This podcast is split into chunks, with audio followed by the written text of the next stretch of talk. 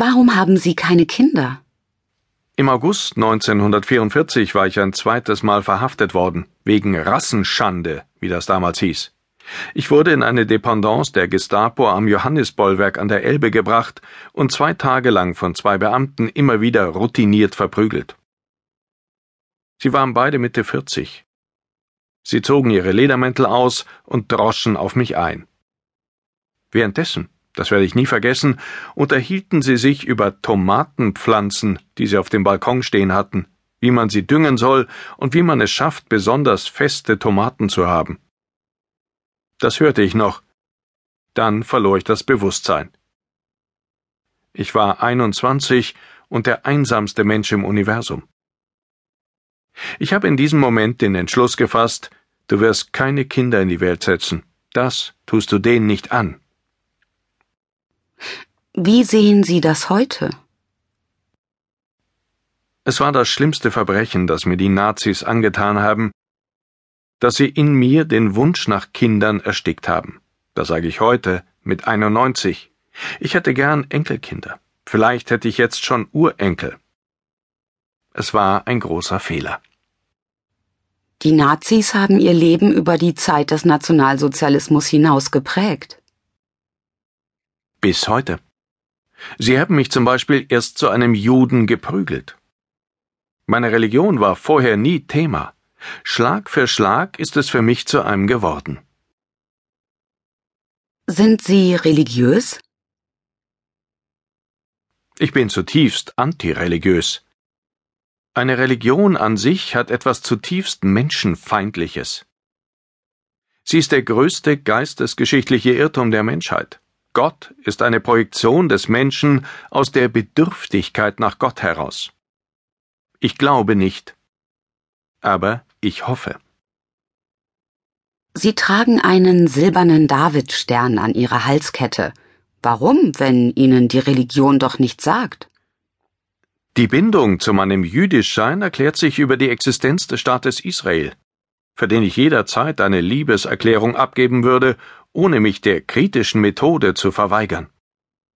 Wo auch immer Menschenrechtsverletzungen begangen werden, muss eingegriffen werden. Das gilt auch für Israel.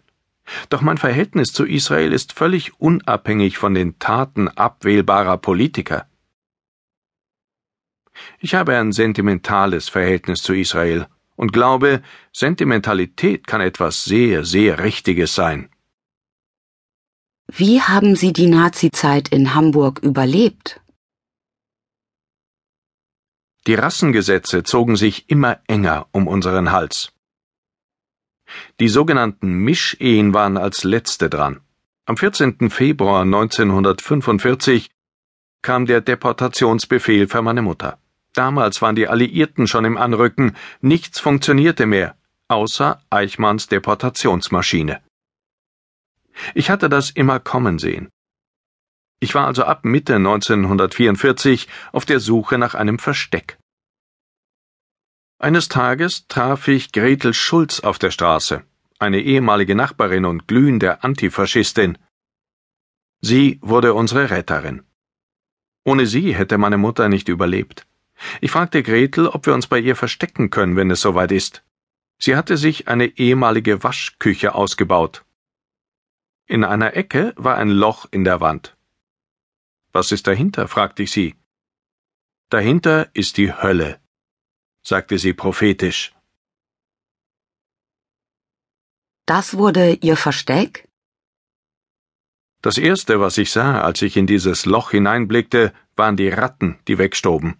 Es war nass und kalt und dunkel, ein kleiner Kellerraum. Ich wusste, das war das Versteck für uns fünf. Ich hatte meinen Eltern nicht gesagt, dass ich ein Versteck gesucht hatte. Als der Deportationsbefehl kam, musste ich erst meine Mutter überzeugen. Sie war innerlich nicht disponiert, gegen eine Weisung des Staates zu opponieren. Ich sagte zu ihr, Mutti, ich rette dich. Sie sagte kein Wort. Sie neigte ihren Kopf nach vorn und legte ihre Hände in den Schoß. Das war ihre Einwilligung. Sahen Sie sich als eine Art Oberhaupt der Familie Giordano? Sagen wir, ich war der Untermann der Familie.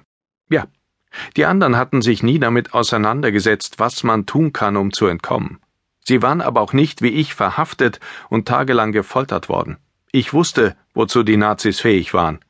Ich hatte eine große Kraft in mir, eine riesige Energie, ich schmales Bürschchen von Anfang 20. Wo kam diese Kraft her? Das weiß ich genau, mein Lieber. Im Januar 1942, drei Jahre bevor der Deportationsbefehl eintraf, hatte ich mir vorgenommen, mein Leben als Rohstoff für einen Roman zu verwenden. Das war mein Heureka-Erlebnis. Es war der Moment, in dem ich anfing, an den Bertinis zu arbeiten. Der Schriftsteller in mir war geweckt. Ich schrieb ständig Aufzeichnungen, hunderte von Seiten. Das gab mir eine ungeheure Kraft. Ich sagte mir, egal was passiert, du wirst dieses Buch schreiben und Zeugnis ablegen. Diese große Aufgabe hat mich am Leben erhalten. Arbeit, das Schreiben, wurde für mich zum großen Genuss, den ich aus mir selbst schöpfen konnte, egal wie furchtbar das Leben war und die Zeit, in die ich hineingeboren worden war. Wie lange versteckten Sie sich mit Ihrer Familie in dem Keller? Am 14. Februar 1945 gingen wir in den Keller hinein. Es war in der Nacht, in der Dresden brannte. Und am 4. Mai wurden wir von den Engländern befreit.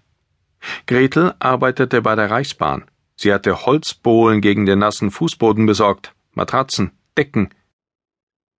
Ich verließ alle zwei Wochen das Versteck und holte Essen. Der Kommunist Erich Schneider stellte für uns an der alten Wöhr im Stadtpark einen Sack mit Lebensmitteln hinter einen riesigen Stein ins Gebüsch. Schneider war in der Weimarer Republik Mitglied des Roten Frontkämpferbundes gewesen. Nach dem vierten Versorgungsgang war die Stelle hinter dem Stein leer. Da wusste ich, dass er verhaftet worden war. Er hatte mir auch eine Pistole gegeben und mich im Schießen unterrichtet. Wozu die Waffe? Wenn die Gestapo uns entdeckt hätte, hätte ich nicht meine Mutter in deren Hände fallen lassen. Ich wusste, was dann mit ihr passiert wäre. Das wollte ich nicht zulassen. Sie hätten Ihre Mutter erschossen? Kann man sich das vorstellen? Dass ein Sohn in eine Lage kommt, so etwas zu tun? Aber ja, ich hätte sie erschossen und vermutlich danach mich selbst. Es wäre fast dazu gekommen. Eines Tages hörten wir Männerstimmen an Gretels Wohnungstür. Wir konnten nicht verstehen, was gesagt wurde. Plötzlich schrie sie laut auf und wir dachten, der gefürchtete Moment ist gekommen.